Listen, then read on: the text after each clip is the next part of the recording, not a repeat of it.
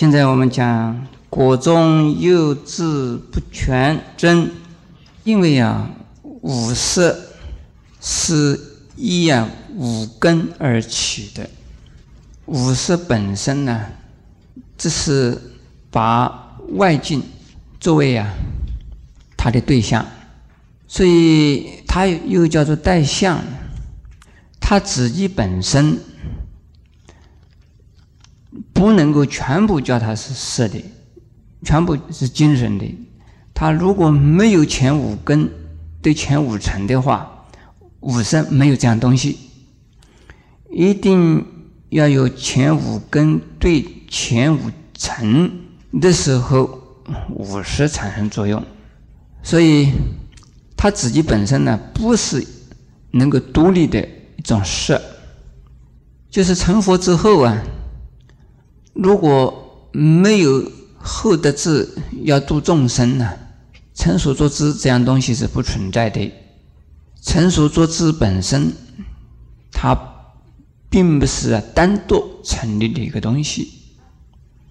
虽然呢，这成熟作智能够对前五层呢，照着前五层的那个样子，实实在在如量观察。而他自己本身呢，真正和真如啊一体的、相应的，不是前五识的那个成熟作智，而是什么？而是第八识的转世成智，是后的智。所以他到了成佛以后的果位上呢，只有真正的如理智，才是啊跟真如难分难解。而就跟真如完全那个一样，所以称为叫做如理智。如果不产生度众生的作用，那就是真如；如果产生度众生作用的时候，不是真如，而是从真如的体产生的用和相，产生的真如的用叫做什么？叫做成所作智。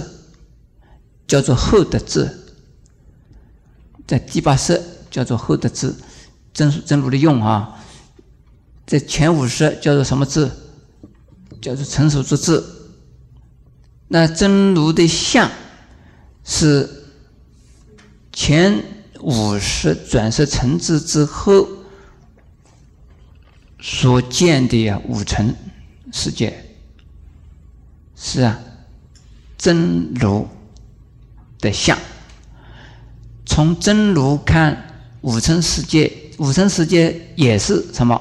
也是真如。从五色看真如呢？真如是什么啦？是五尘，不是真如。因此，前五识虽然转世成智了，他不知道真如是什么。为什么？因为它是真如的相。真如的用，而不是真如本身。只有后的字是依真如而产生的用，它和真如是不是同样东西？是。可是呢，不是真如的体。真如的体动不动？真如的体不动，动的时候啊，是真如的用了。所以，啊，根本字是真如体，后的字是真如的用。而成为成熟作智的时候啊，是真如的用产生的真如的相。既然是真如的相，就是带相。从凡夫带相是看到的是什么？前五尘。从果位上带相，看到的是什么？是真如。现在我们再回来，为什么到了果位中还是不能够啊认识真如？因为他自己本身呢没有这个能力。他自己不是真如的体，自己有没有理解到真如是什么？他没有这个资格。为什么？他因为他不能单独存在的。呃，刚才我是不是这样讲了？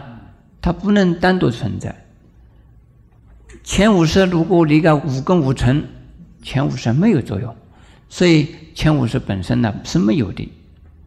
因为五根五尘相对而产生前五识，所以。不管怎么样，在果位上也好，在因中也好，它都是带相的。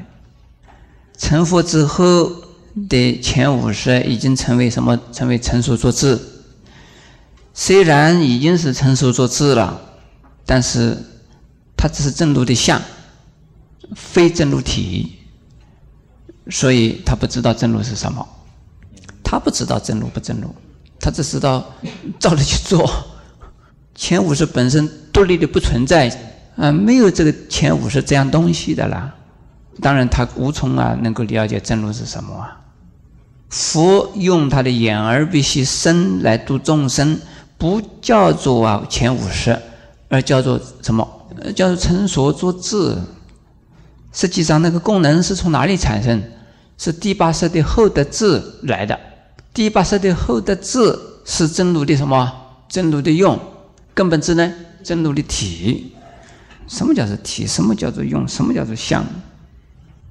冰、雾、雪、露水，那就叫是什么？相。水也是相，统统是相。水可以煮菜，可以浇水，这是用。水的样子就像，那什么体呢？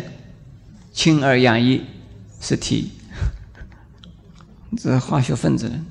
现在我们看第三句：“原名初发成无漏，当第八无来也是转识成之，前五十就也跟着变，从有漏变成无漏。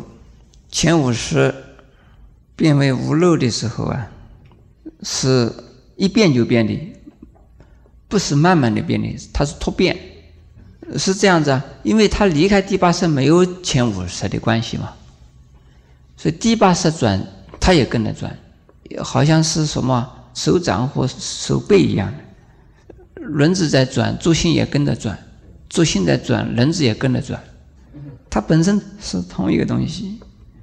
原名是第八识转世成智，转为大圆镜子的意思，这是透彻的、圆满的、光明的。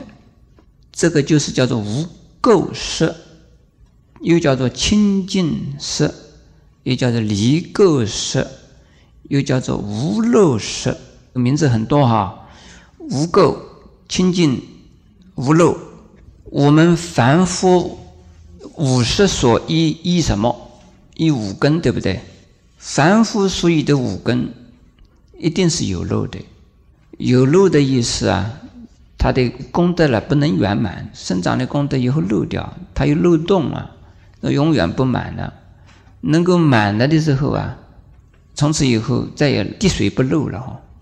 凡夫的五识是以五根起，佛的成熟作智是以什么起？以后的之起是不一样哈。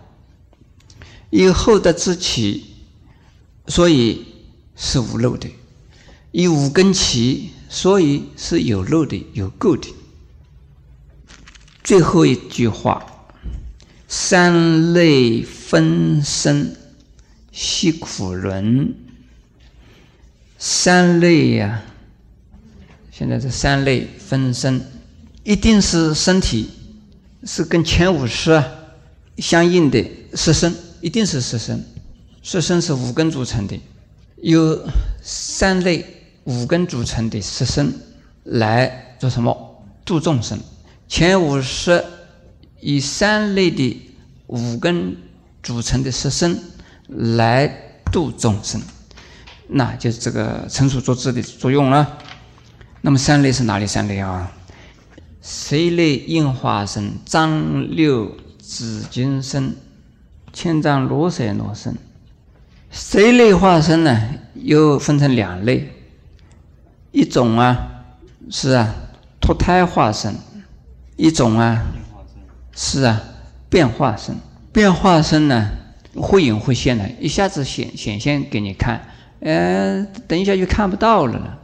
那这个变化身呢，种种种种，通通是佛的神通啊。三类化身通通是神通。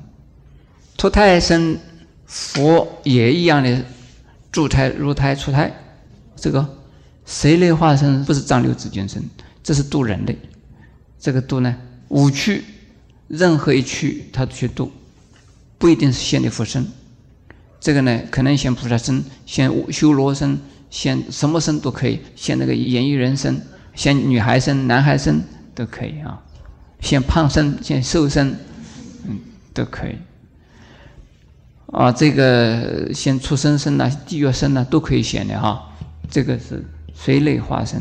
第二，藏六之间身，就是释迦牟尼佛的这种身体，就是啊转轮王身，跟转轮王相同的。